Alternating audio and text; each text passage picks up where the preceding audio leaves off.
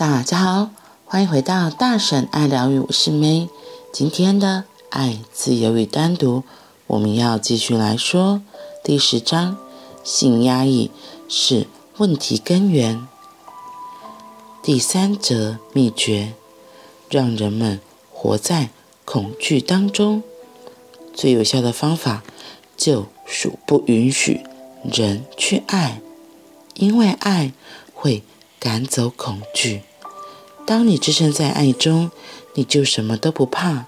当你处于爱里，你可以置身与全世界抗衡，觉得没有什么是你办不到的。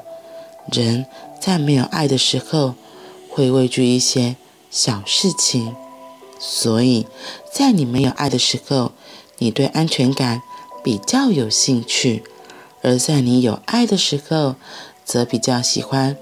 冒险与探索，为的是人与恐惧中唯一的方法是不允许他们去爱。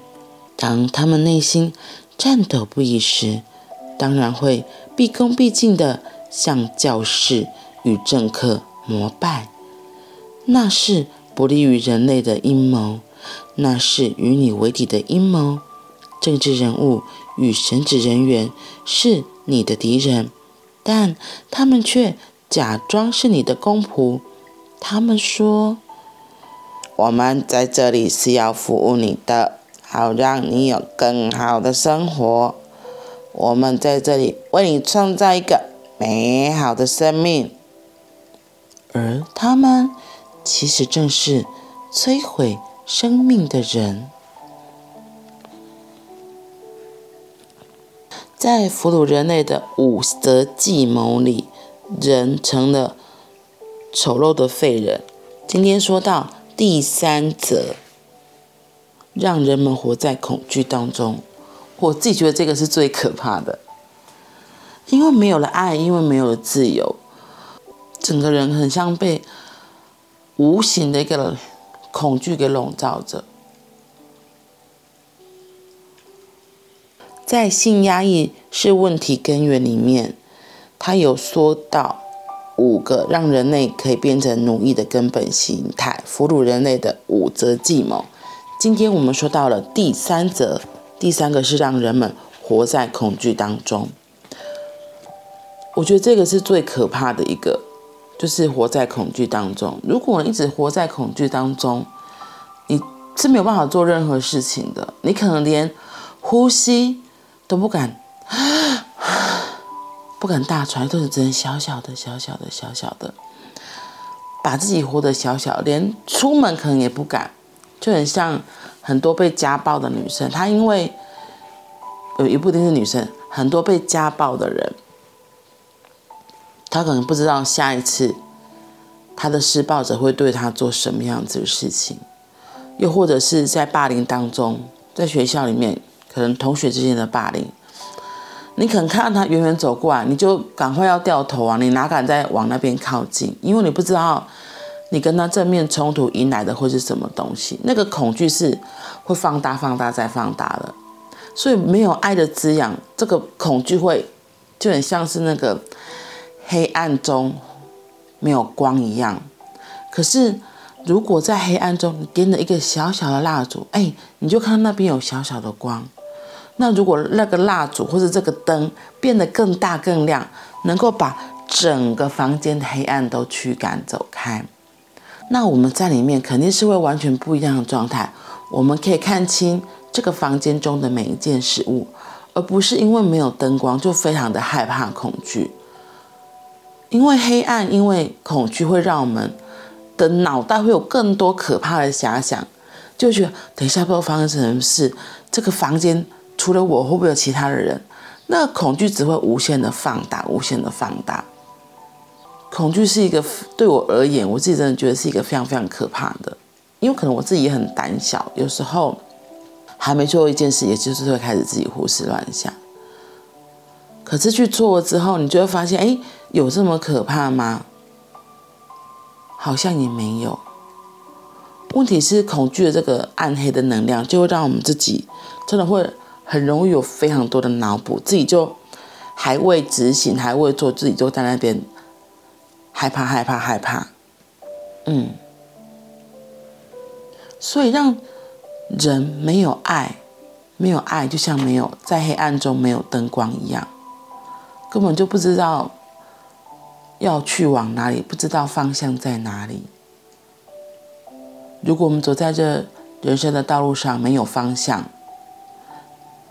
可能不小心就撞到房子里面的桌子啊，或是椅子，或甚至是你可能只是踢到地板上一个小小的石头，因为踢到可能发出声响，那些声响你就把你自己给吓得，让你不敢再往前进。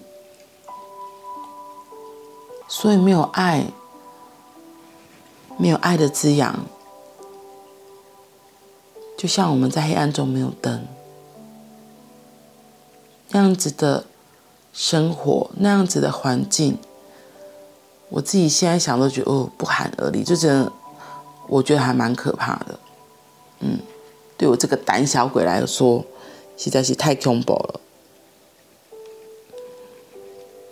所以他说，为了让人们可以在恐惧当中，唯一的方法就是不允许他们去爱。当他们内心颤抖不已、害怕的时候，他们就会毕恭毕敬的向。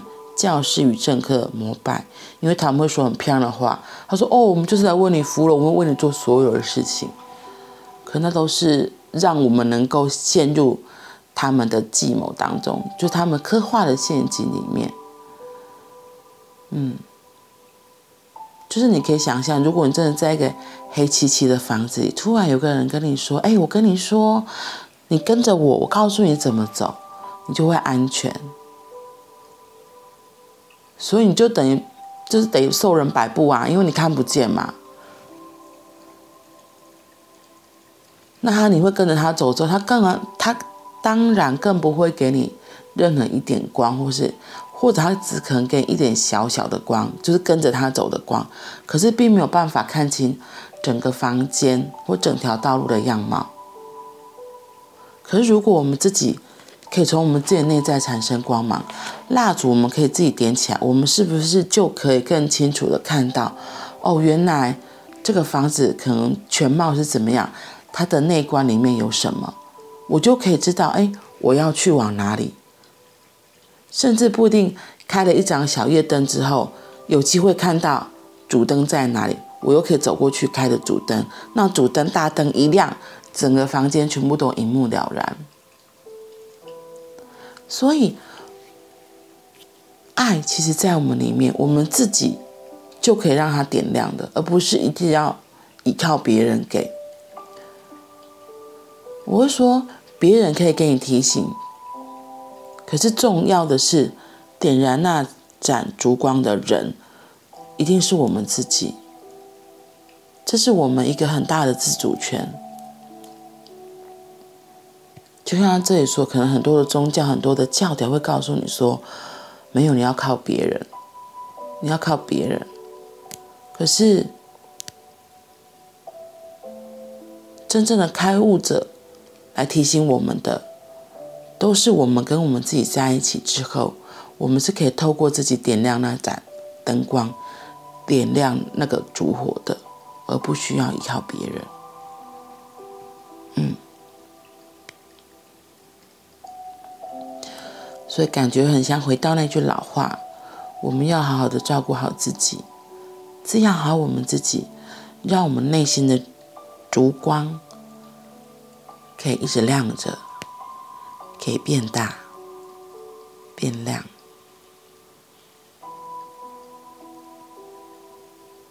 当然，有时候我们的烛光可能会变小，那也没有问题。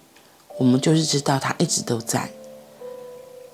我们可以透过很多的方式，好跟在一起之后，再让那个烛光变大变亮，可以照亮自己，可以温暖自己。而当我们能够好好的照亮自己、温暖自己，我们心有余力，自然而然也可以照顾好身边的人，成为别人的一个明灯。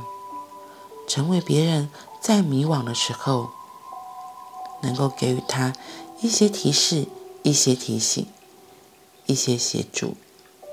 嗯，好啦，今天是小小短短的分享，